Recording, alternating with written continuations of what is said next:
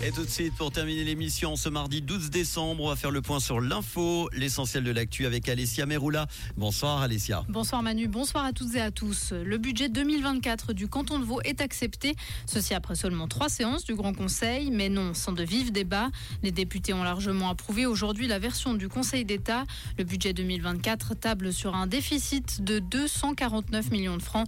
Il comprend une baisse d'impôts pour les personnes physiques et des montants pour indexer le salaire de l'administration cantonale Le Conseil fédéral accueillera un nouveau membre demain et le groupe parlementaire UDC va s'en tenir au ticket officiel du PS pour l'élection euh, du Conseil fédéral donc de demain. Ce soir, le groupe n'a pas annoncé s'il donnait sa préférence à Beat Jans ou à Jon Poult. Il en discutera à nouveau demain matin.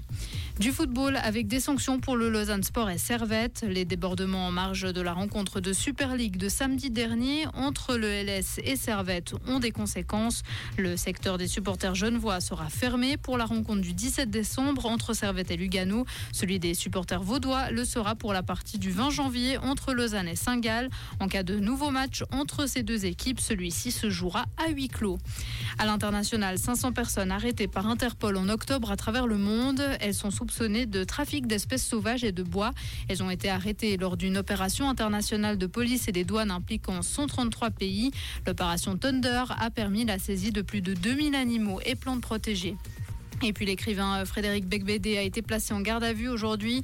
Il doit être entendu sur des accusations de viol selon des sources proches de l'enquête. Le romancier de 58 ans est interrogé depuis 9 heures dans une enquête préliminaire.